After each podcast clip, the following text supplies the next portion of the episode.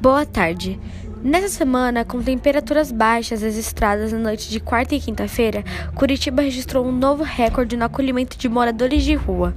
No total, 800 pessoas foram acolhidas nos abrigos da prefeitura. Foi o maior número de acolhimento registrado nas ações inverno desde o ano passado, quando a FAS, Fundação de Ação Social, passou a notificar o trabalho de resgate nas ruas. Obrigada pela atenção.